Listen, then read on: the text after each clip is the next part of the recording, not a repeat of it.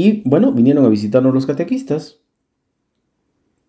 Y el catequista, que era un sacerdote, hace una homilía respecto a un evangelio que salió al azar, ¿no?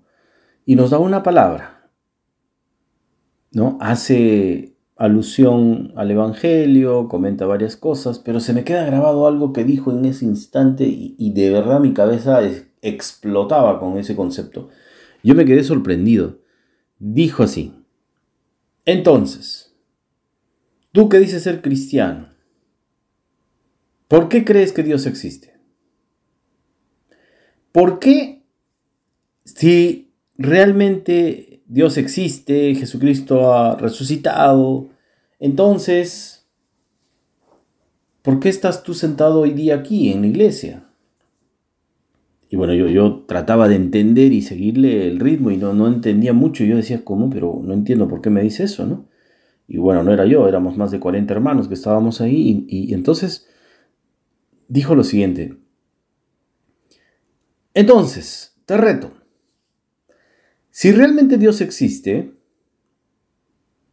y Cristo es un Dios vivo, ha resucitado y estamos siguiendo a un líder que está vivo, que está resucitado y por tanto Dios existe, y si Dios existe, entonces es el Señor de lo imposible. Como dicen las escrituras, lo imposible para el hombre es posible para Dios. La pregunta es, ¿tú estás seguro que Dios existe? Y yo entre mí, dentro mío respondí y decía, claro, claro, yo sé que Dios existe, claro que sí, yo sé. Pero ¿cuál es tu certeza? ¿Por qué crees que Dios existe?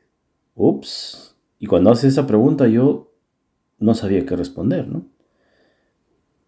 Y entonces cuando nos dice, pídele lo imposible, y si tú le pides lo imposible y Dios no te da, es fácil, no existe. Ah, entonces yo dije, bueno, sencillo. Yo sé que sería lo imposible para mí. Amar a mi Padre. Amar en la dimensión de la cruz. Y esto para mí era un reto porque ya tú sabes mi historia, desde los cuatro años separado de papá, se fue con otra pareja, en fin, eh, venía a maltratarnos.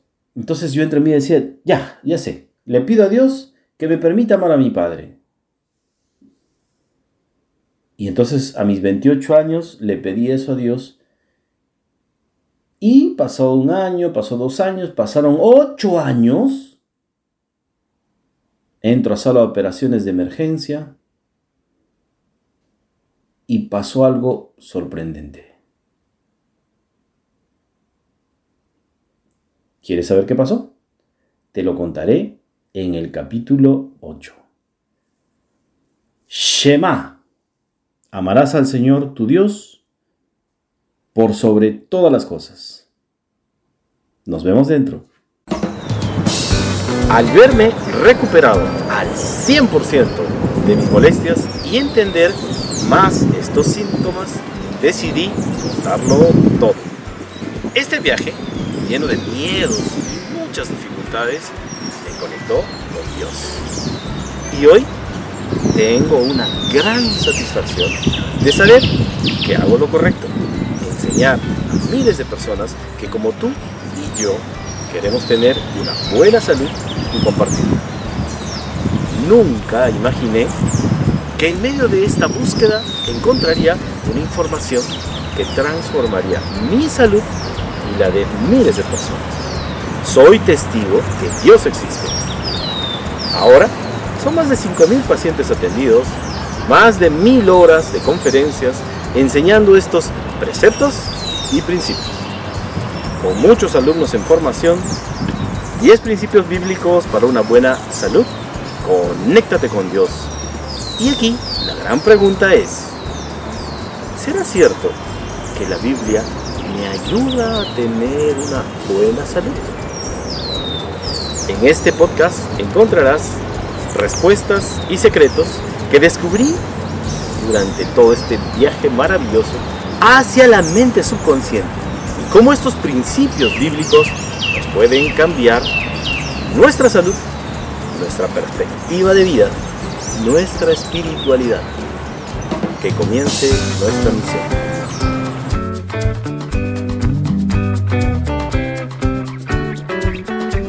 Hola, hola, bienvenidos a este nuevo capítulo. Hoy, de verdad, de verdad que estoy bastante nervioso, bastante entusiasmado, hay una mezcla de emociones. Eh, mis hijos se han ido a una peregrinación, están yendo a un santuario de Chapi en Arequipa, estoy emocionado y contento, feliz. Y quiero compartir porque en este capítulo 8, Shema Israel, amarás al Señor tu Dios sobre todas las cosas, sobre todas las cosas que el Señor me conceda poder hablar con el corazón y abrir mis labios. Le pido al Espíritu Santo que, me permita este diálogo con, contigo, conmigo. Bueno, vamos a irnos de frente a una cita bíblica que para mí es la más importante, ¿no? Y, y hago como a manera de introducción, imagínate tú, el pueblo de Israel ya salió de Egipto, ya cruzó, el Mar Rojo, está frente al monte Sinaí. Y en el monte Sinaí hay una nube de fuego que alumbra todo. Y se escucha una voz del cielo que dice, Shema Israel. Adonai Elohenu, Adonai Eja. Amarás al Señor tu Dios el único. El único. Ejad. El único Dios. Y entonces nos vamos a ir a la Biblia y vamos a hablar de Deuteronomio 6,4 al 9. Escucha Israel. Yahvé nuestro Dios es el único Yahvé. Amarás a Yahvé tu Dios con todo tu corazón, con toda tu alma y con todas tus fuerzas. Queden en tu corazón estas palabras que yo te digo hoy. Se las repetirás a tus hijos. Les hablarás de ellas, tanto si estás en casa como si vas de viaje, así acostado como levantado. Las atarás a tu mano como una señal y serán como una insignia entre tus ojos. Las escribirás en las jambas de tu casa y en tus puertas. Palabra de Dios.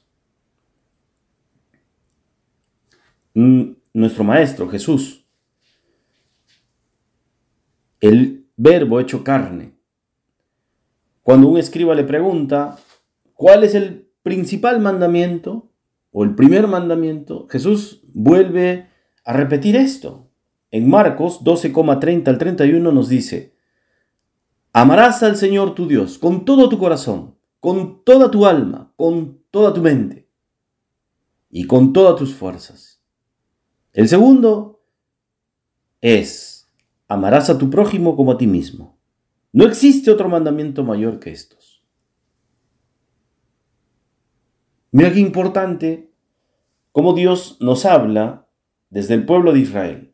Israel, el pueblo elegido de Dios. Y tú dirás, oye, yo no soy judío, yo no soy eh, israelita, ¿no? No, hermano, tú, tú y yo, gracias a esta comunión con Cristo, gracias a estar abrazando esta fe, creer en Dios, creer en el Espíritu Santo, creer en que Cristo está vivo, está resucitado, esta, que es una verdad absoluta, nos permite ser parte de este pueblo, el pueblo de Dios, pueblo elegido de Dios. Entonces, ¿cuál es el primer mandamiento? ¿Cuál es el primer mandamiento que en el monte Sinaí se nos expresa? Shema, Israel. Shema, escucha. Escucha, Israel, escucha. Primer mandamiento. Escucha. Porque si tú no tienes el oído abierto, pues simplemente no te enteras de nada.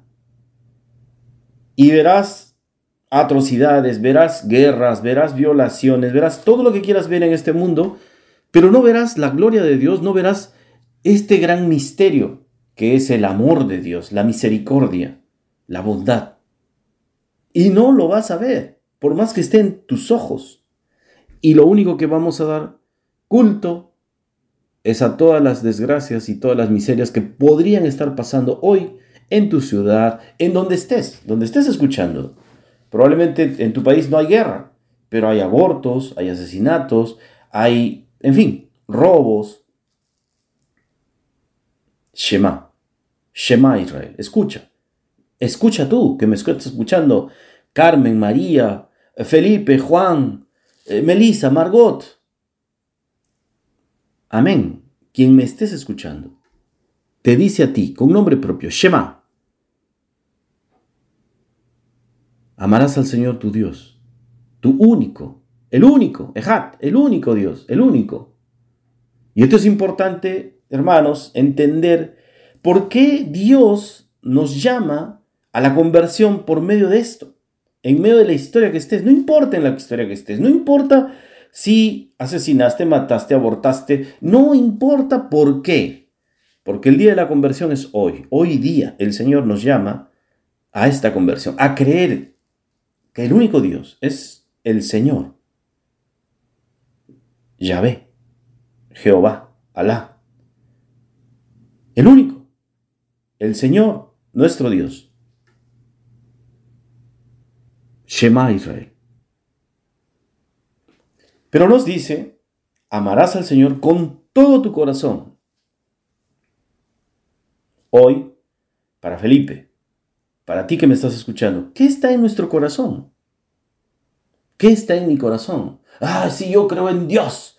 Yo profeso eh, tal religión. No soy católico, soy evangélico, soy eh, de Jehová, maranata, mormón, no sé. Creo en Dios. Creo en Cristo. Perfecto, excelente. Pero ¿dónde está tu corazón? ¿Extraviado? Tú y yo, extraviados en el mundo. Pensando en mis hijitos, pensando eh, en, mi casita, en mi carrito, en, en mis cuatro cosas. Pensando en la plata, porque si no tengo plata no soy nadie. Y no digo que no sea importante, es una herramienta fundamental en la vida. Claro que sí, que debemos administrar cristianamente. Pero si en tu corazón está el dinero, ¿de qué Dios estamos hablando? Si en tu corazón está la sexualidad desenfrenada, la pornografía, la prostitución, lo que fuera, ¿de qué estamos hablando? De hacerle una vanagloria, no sé, ¿a quién? ¿A qué? Y después nos decimos ser cristianos o ser seguidores de Dios. Mucho cuidado con esto, con lo que nosotros estamos en este instante teniendo dentro de nuestro corazón. El alma. Con toda tu alma, con toda tu alma. Para algunos estudiosos hablan de que el alma está entre lo que es la mente consciente y la mente subconsciente. ¿No? Eso más, más adelante lo voy a explicar. Pero si hablo del alma, está al medio. Y ese al medio es la razón, la inteligencia. Y cuando Cristo fue crucificado, le pusieron una corona de espinas, en señal de qué? De que yo crucifijo también tu inteligencia. Por eso la cruz es necedad. Necedad para quienes la han visto. Escándalo. Necedad para los judíos, dice, ¿no? Y, escándalo para para el mundo entero. Pero ¿qué es este misterio de entrar en la cruz? ¿Qué es este misterio de dejar de cuestionar, razonar? Y en este tiempo moderno, ¿no? liberalismo y todo lo demás, que todo cuestiona, te habla de la inteligencia, la razón. Pero esta razón, esta inteligencia, por encima de esto, ya, lo dicen también los metafísicos, hablan de la, del super, de la superinteligencia, ¿no? El consciente, el subconsciente, ¿no? Y el superinteligente. ¿De quién estamos hablando? Estamos hablando de Dios. Si en medio de, esto, de este cuestionamiento, de este razonamiento, de esta inteligencia supuesta, por encima de esto, yo entiendo que existe algo más superior, superior a los científicos, a los académicos. Ya la física cuántica se ha quedado en muchos aspectos en, en la nebulosa, ¿no? Por poner un ejemplo, el agujero negro. Se sabe mucho, pero no se explica nada. No se sabe a ciencia cierta hasta dónde podemos llegar. La inteligencia.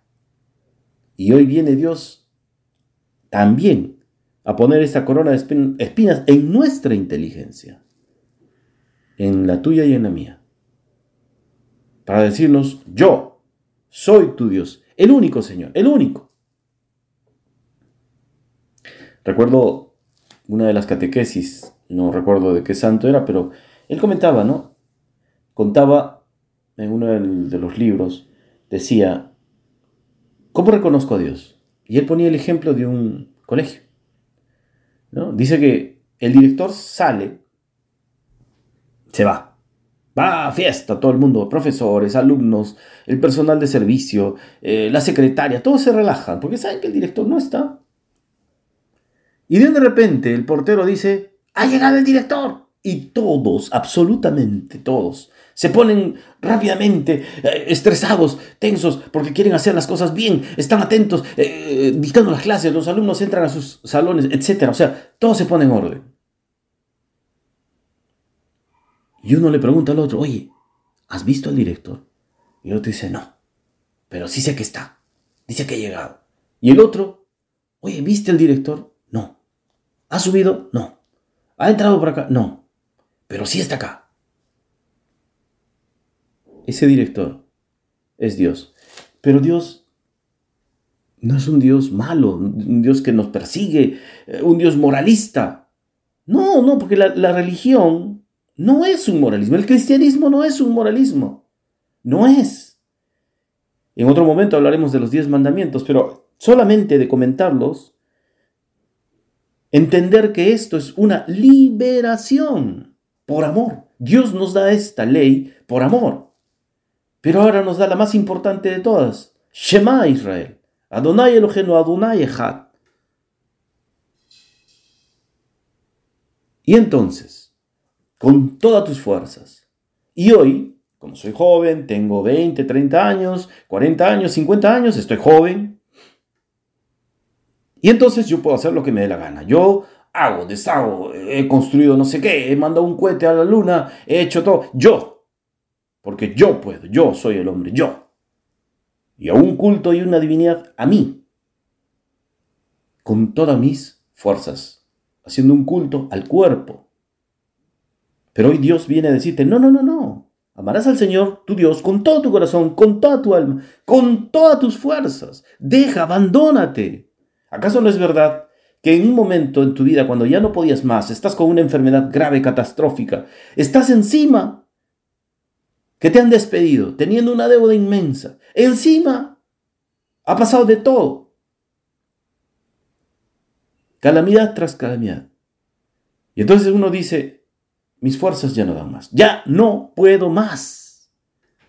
Y en ese instante, el cuerpo que colapsó ya no vale, no vale las fuerzas, no vale nada. Entonces, solo me queda una cosa, cuando estoy en el fondo de la humanidad, solo me queda una cosa, mirar arriba aquel que todo lo puede, aquel que me ama. Probablemente no te amó tu madre, ni tu padre, ni tu hermano, ni tu hermana, ni tu marido, ni tu esposa, ni tus hijos. Pero hay uno que sí y que siempre te ha amado, que es Dios, manifestado en Cristo Jesús, y que ha muerto por ti y por mí. Entonces deja, abandónate, abandónate eh, tus fuerzas, tu cuerpo, deja que Dios sea el que camine por ti, te lleve. Déjate llevar, déjate conducir. Haz y cumple el propósito que Dios tiene en tu vida. Y bueno, esto hablaremos más adelante, pero es importante entender que si yo estoy en medio de este propósito, el cuerpo también estará bien. Mi corazón estará libre. Mi alma, mi inteligencia estará unida a Dios con sus planes, sus proyectos. En fin. Entonces, repito, el cristianismo no es un moralismo, es una liberación. Viene Dios, por medio de su Hijo Jesucristo, por misericordia, por amor, a liberarnos. Por tanto, el gran amor que nos tiene Dios es un misterio. Yo puedo amar a mi esposa, adorarla, quererla, eh, eh, pero cuando me saca la vuelta, vamos a ver si la voy a seguir amando, ¿no? O cuando tu marido te saca la vuelta. O cuando tu hijo te dice ABC. Vamos a ver si lo sigues amando. Y entonces hoy el cristiano tiene esto. Ver el amor de Dios. ¿Qué ha hecho Dios contigo hoy? ¿Cómo te ha amado el Señor?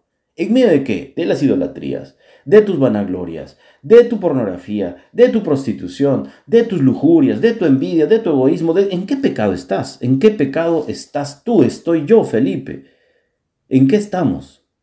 Y en medio de esta idolatría, en medio de este gran, de esta gran vanagloria que tenemos, Dios nos ama.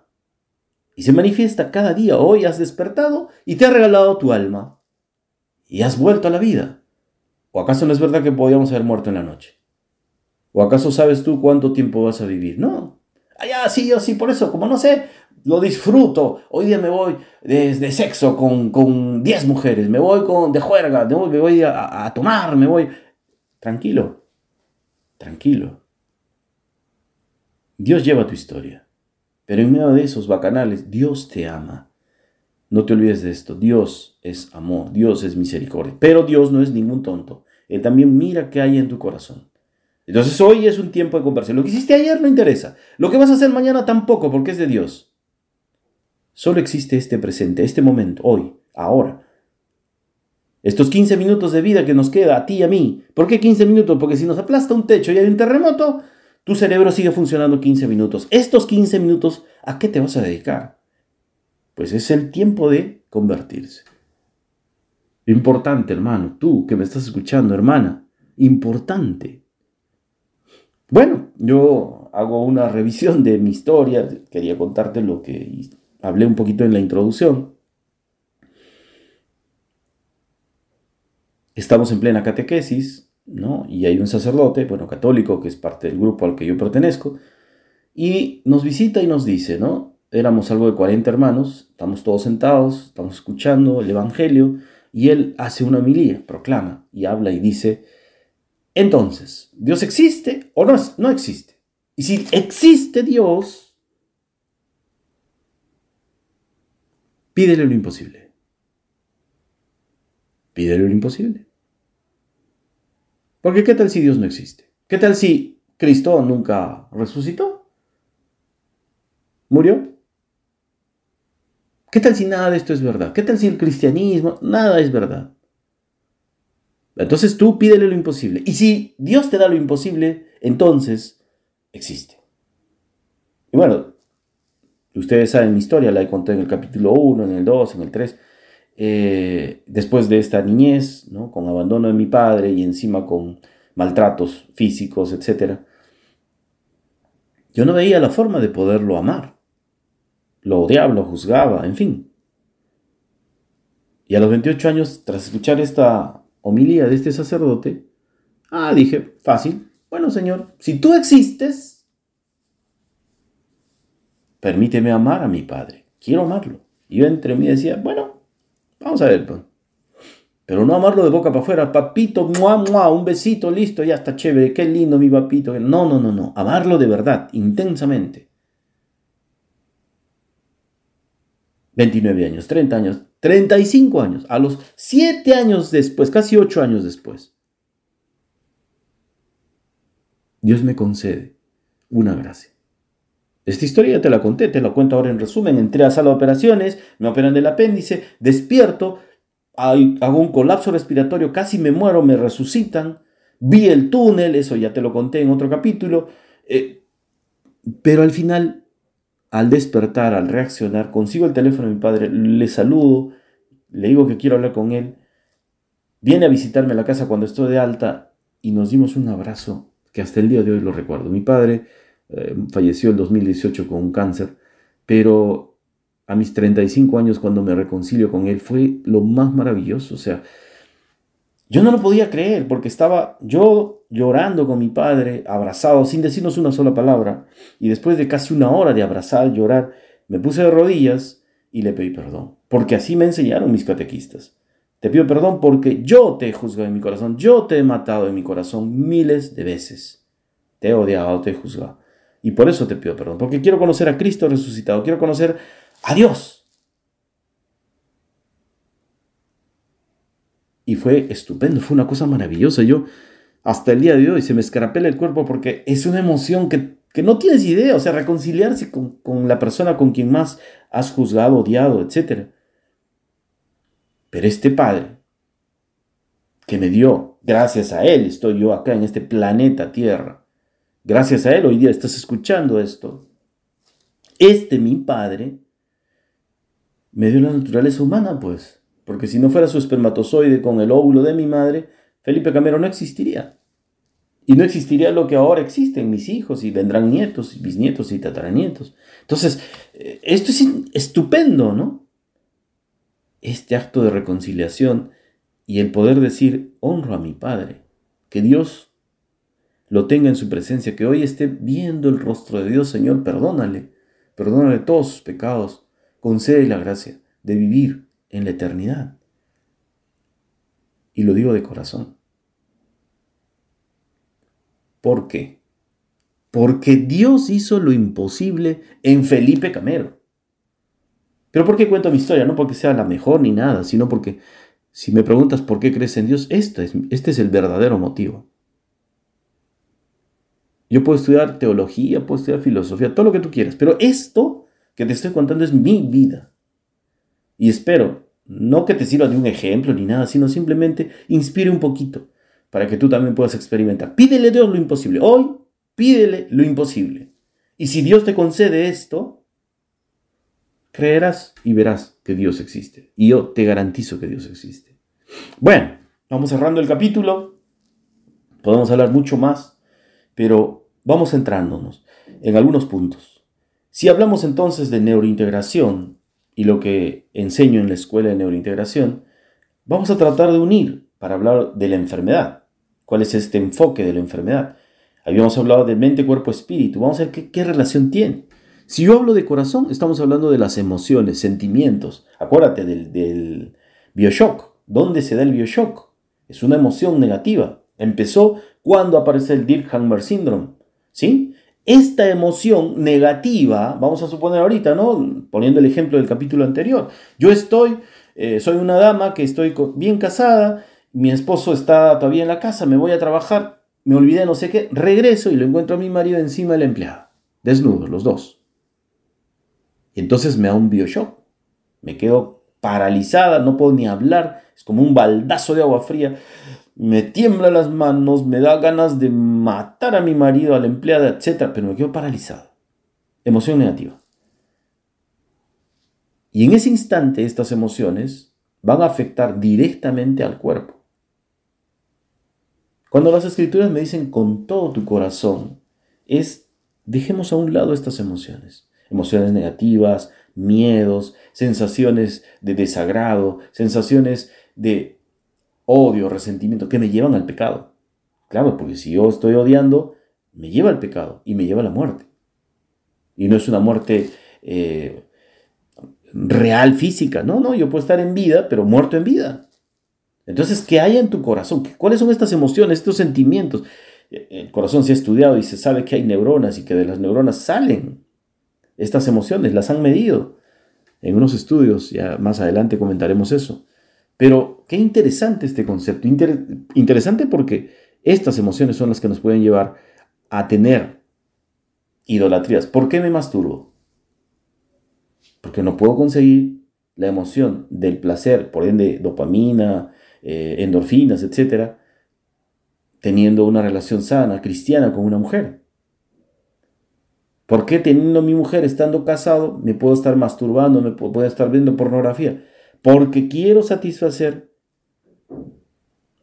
estas emociones que no las puedo satisfacer con mi esposa. Y entonces entro en un círculo vicioso porque esto es un pecado.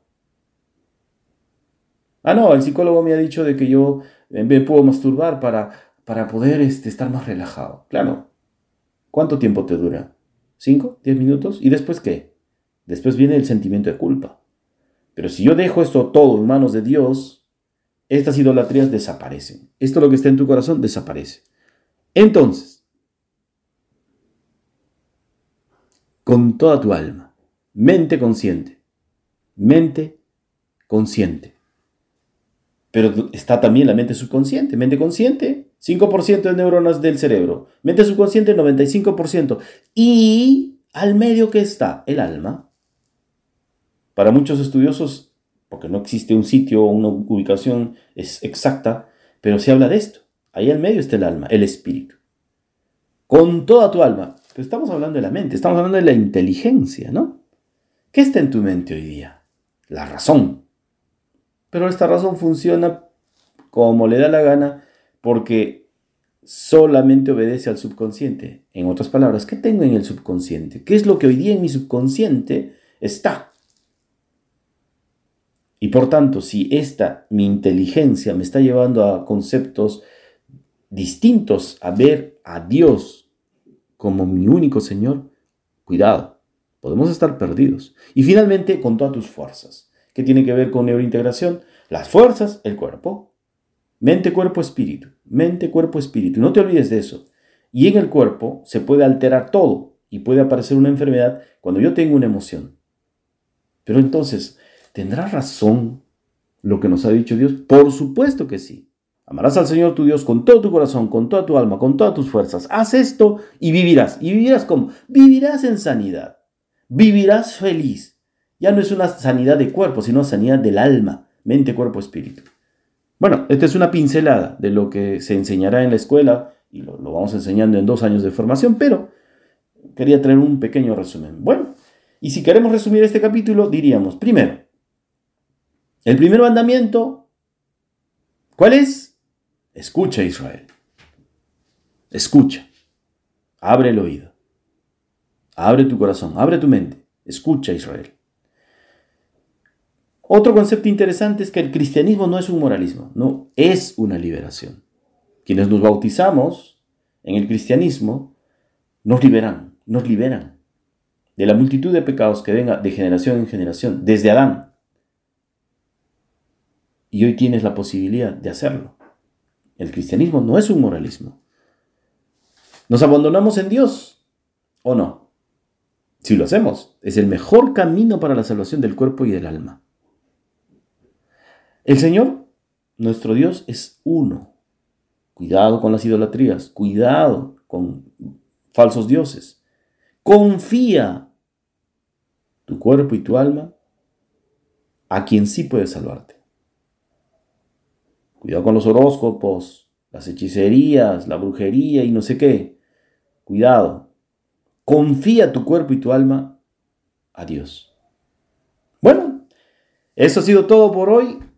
De verdad que yo sigo entusiasmado y espero de que sigas escuchando los siguientes capítulos donde seguiremos profundizando estos principios bíblicos. El siguiente va a ser bastante interesante también y pues nada, si te gustó, compártelo, invita a más gente a escuchar. Nos vemos. Doy gracias a Dios por esta aventura estupenda y maravillosa, que es contar cómo, por medio de esta experiencia espiritual, Dios me concede salud y bienestar. No solamente físicamente, no solamente a nivel de la mente, sino fundamentalmente a nivel espiritual. Este podcast es para ti y para toda tu familia. Compártelo, disfrútalo y simplemente acompáñame en esta aventura. Te espero en el siguiente capítulo. Estoy en el consultorio con un mayor de la policía. Bueno, llega al consultorio porque él estaba con un problema de salud empezamos a evaluar la emoción oculta y yo le explico de que esta emoción oculta tiene que ver con un problema no reconciliado con su padre. Y él se me queda mirando con los ojos abiertos en silencio. Y me sigue escuchando. Yo entonces le digo, ¿no? De que si este problema con su padre usted no logra reconciliarse y no va y le pide perdón, yo no le estaba explicando por qué, simplemente le estaba diciendo lo importante que era pedir el perdón. Y ojo, que no es que, sí, mi padre me hizo no sé qué, entonces él que me pida perdón y yo le voy a, voy a ver si le perdono. No, no, no, no. Tú tienes que ir, te pones de rodillas delante de tu padre y le pides perdón. ¿Por qué? Porque lo has juzgado en tu corazón, lo has matado. Si es verdad, doctor. Pero ¿por qué es importante hacer esto? No solo que eso te va a aliviar a ti de esta carga, de esta pena emocional, sino también va a liberar todo un trauma emocional que puede existir para con tus hijos. Me dices que tienes dos hijos varones que también están en la, en la milicia, ellos estaban, son militares. Sí, sí, sí, sí, así es, doctor. Entonces, si tú vas, te reconcilias con tu padre, tus hijos también se salvan. Y tu relación con tus hijos mejora. Estoy terminando de hablar y se pone de pie, se cuadra, pone su mano hacia la cabeza y hace una señal. Baja su mano y me dice, comprendido y se retira. Y yo me quedé perplejo porque nunca me había pasado esto en el consultorio, así que pasó algo increíble, sorprendente. ¿Quieres saber qué pasó? Te lo cuento en el capítulo 9, que lo he denominado prójimo, como a ti mismo. Te espero dentro.